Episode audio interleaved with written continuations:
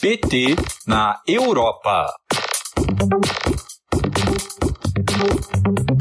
Bom dia, Fernando Otero, tudo bem? Bom dia, Amanda. Boa tarde aqui nas Europa. Já é boa tarde aqui onde eu estou, na Irlandinha. Bom te ver. Salve, Ludion, Giovana, os ilustres invisíveis que a gente não vê, né? Giovana, Daniela. Tem muita gente aí no, nos bastidores, o Fábio. Um prazer estar aqui com vocês mais uma vez nessa esse bloco, né? Nessa participação aqui, trazendo as notícias da, da Europa fresquinhas. Tudo bem, Amanda? Tudo bem com a gente também aqui, Fernanda. Eu acho que acredito que você tenha acompanhado a nossa conversa aqui com o Celso Amorim, que acho que ele estava afinadíssimo, né?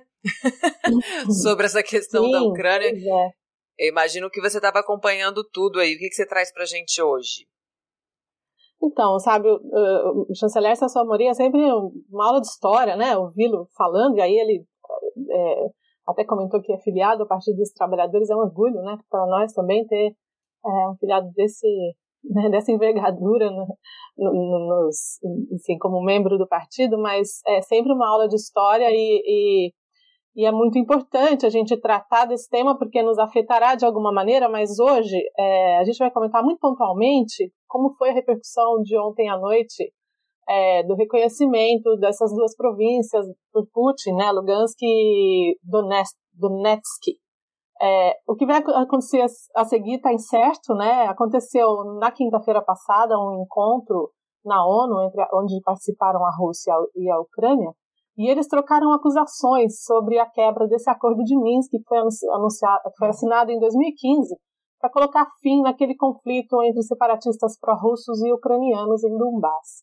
O Emmanuel Macron, como você já mencionou, havia se engajado em uma intensa atividade diplomática de mediação no domingo, numa tentativa de promover uma cúpula entre Putin e o presidente dos Estados Unidos, Joe Biden, mas infelizmente isso não aconteceu. É, e o discurso de Putin ontem na TV russa pegou todos de surpresa, né? E, e, a, e, e esse discurso também foi classificado pelo gabinete da presidência de Macron de um discurso com ideias rígidas e paranoicas. Mas hoje, Amanda, como a gente já discutiu esse assunto, gostaria de tratar sobre uma outra questão é, que a gente também acha que está conectado de alguma maneira. Não sei se eu já entro nesse tema.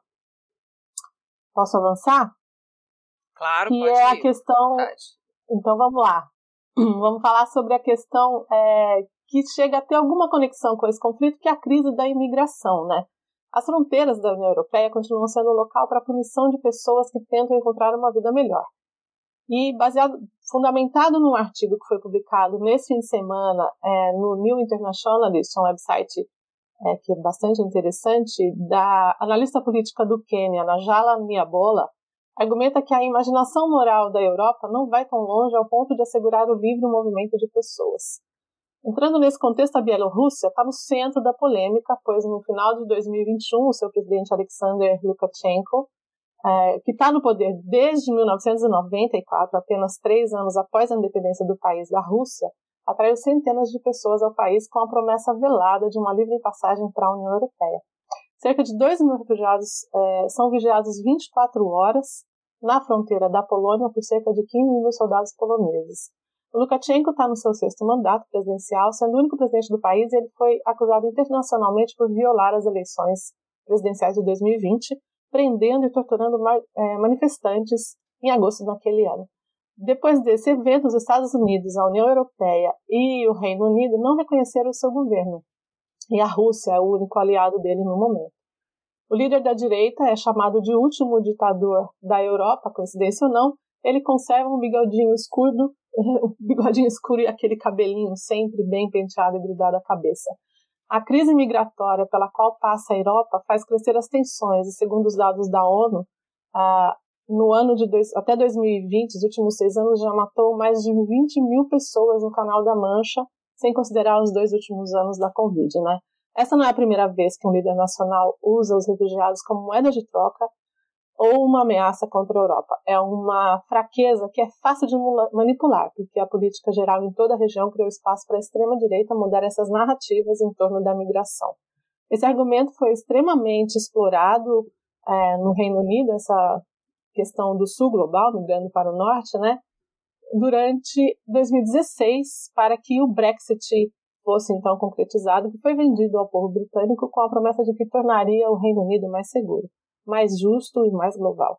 Porém, os governos não conseguiram apresentar as políticas eficientes para atingir esse objetivo e as, as consequências do Brexit são graves é, desde então. A partir da saída do Reino Unido da União Europeia em dezembro de 2020, o país introduziu um sistema de imigração que é baseado na concessão de pontos. É, alguns cidadãos irlandeses estão isentos desse esquema, mas esse esquema vem sendo muito criticado porque ele cria condições de exploração. Na França, por exemplo, os extremistas de direita também adotam esse discurso higienista para conseguir votos. E a crise migratória da Europa é uma bomba relógio que está sendo usada principalmente por líderes de direita como Trump e outros. Na avaliação da analista política Najala Niabola, enquanto a questão não foi tratada seriamente, é apenas uma questão de tempo para que apareça um novo Alexander Lukashenko. Ou seja, essa, esse é um debate que passa também por essa crise né, que está afetando é, a questão da OTAN, da Rússia, enfim, e toda essa guerra que o ministro Celso estava falando agora.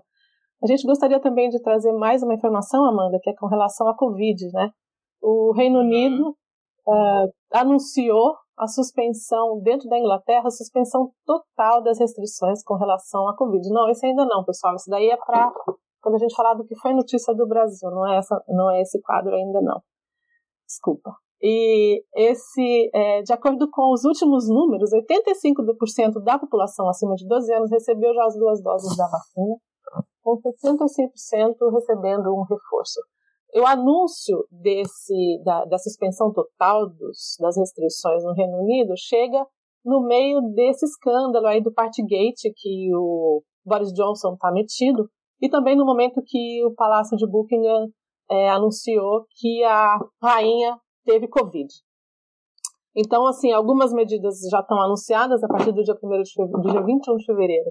Funcionários, estudantes na maioria dos estabelecimentos não, de creche não, pode, não precisam mais usar máscara.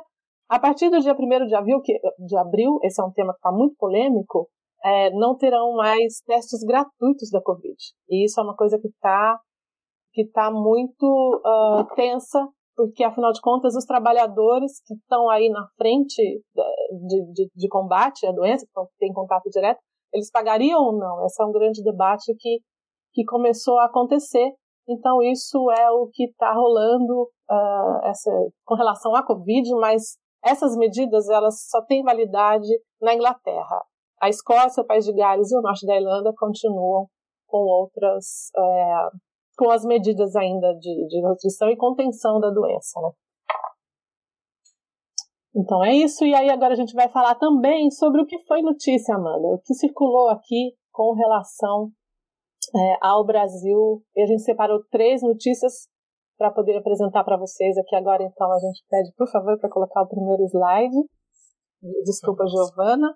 O primeiro slide de uma notícia que a gente separou é esse daí, que foi o número de mortes por inundação no Brasil aumenta à medida que mais corpos são é, recuperados em Petrópolis.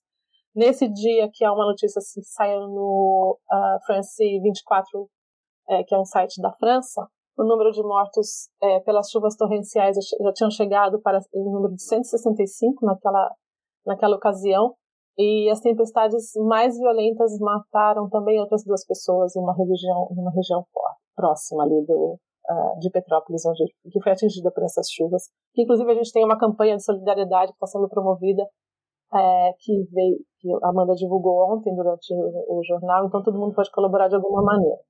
No próximo slide, a gente tem é, uma notícia que envolve o, presidente Jair Bolsonaro dizendo que está desmascarado. As, COVID, as, as, vacinas da Covid não criam variantes de HIV/AIDS. Então, é uma notícia que fala das falsas reivindicações online ligando as vacinas da Covid-19 e o HIV. E aí o texto, Amanda, cita que o presidente Jair Bolsonaro foi sancionado pelas empresas de mídia social em outubro, depois de afirmar que os cidadãos britânicos estavam desenvolvendo a AIDS mais rapidamente do que esperado após receberem duas doses de vacina contra o coronavírus. Então é uma notícia bizarra envolvendo o presidente do Brasil. E a terceira notícia que a gente vai apresentar para vocês, que é o terceiro slide, repercutindo a visita do Putin, né, perdão, do Bolsonaro ao Putin, comentando que aquela mesa de 20, é, de 2 metros que foi usada para separar o Macron e o Putin foi substituída por uma pequena mesa onde foi recebido o Bolsonaro, um presidente de ultradireita brasileira, que foi recebido em uma cerimônia de colocação de grinaldas no Kremlin, e os dois, e aí eles comentam que esses dois homens sentados lado a lado, é, no, separados por uma mesa pequena, entra em contraste com as imagens de Macron e Schulz é, anteriormente que visitaram uh, o presidente Putin para poder tratar das questões da Ucrânia. E essa questão também, Amanda, é uma, uma questão delicada, porque o Bolsonaro, obviamente, teve que se submeter a todos os rigores uhum. né, da Covid. É uma preocupação constante. Ontem à noite, é, o, o, no Kremlin, a gente viu a imagem aqui da, da, da, entrevista que o Putin deu, falando sobre, reconhecendo, quando ele reconheceu a independência dos dois países da Ucrânia, ele está muito distante das pessoas, então entra em choque às vezes é, a atitude. Certamente Bolsonaro se submeteu aos exames, que foi uma resistência do Macron, que ele não queria ter o seu DNA é, sendo em posse da Rússia. Então essa foi a repercussão que a gente separou aqui da visita do Bolsonaro ao país. Essas foram as notícias, essas três notícias que a gente trouxe. E, esse, e essa notícia do Mail Online, que é o segundo jornal mais lido da Inglaterra, Amanda. Então é isso que a gente tem para hoje. E você tinha também feito uma pergunta, se você quiser comentar, e você pediu para eu levantar a questão dos comitês de luta. E exatamente, os comitês de luta na Europa. O que, que você conseguiu descobrir para gente? Pois é, a gente tem esse novo projeto, que, é, que são os comitês de formação dos comitês de luta, e aí conversando aqui com os companheiros coordenadores dos núcleos do PT na Europa, e não só na Europa, mas a gente tem grupos, a gente tem núcleos do PT formados em vários países, já somos 14 pré-núcleos e núcleos formados. E começando com os companheiros coordenadores, a gente já levantou que tem já comitês de luta na Espanha, é, em Roma, na, em Bolonha, na Itália. Aqui na Irlanda tem um comitê de luta e em Portugal também. Então, esse movimento está crescendo. A Secretaria de Relações Internacionais também vai se envolver nessa organização e nessa mobilização para que a gente tenha mais e mais espaços é, para poder, então, desenvolver essa ação super importante do Partido dos Trabalhadores. Ano de eleição, né, Fernanda? A gente está a gente está postos aqui à disposição mesmo do partido. Vamos trabalhar.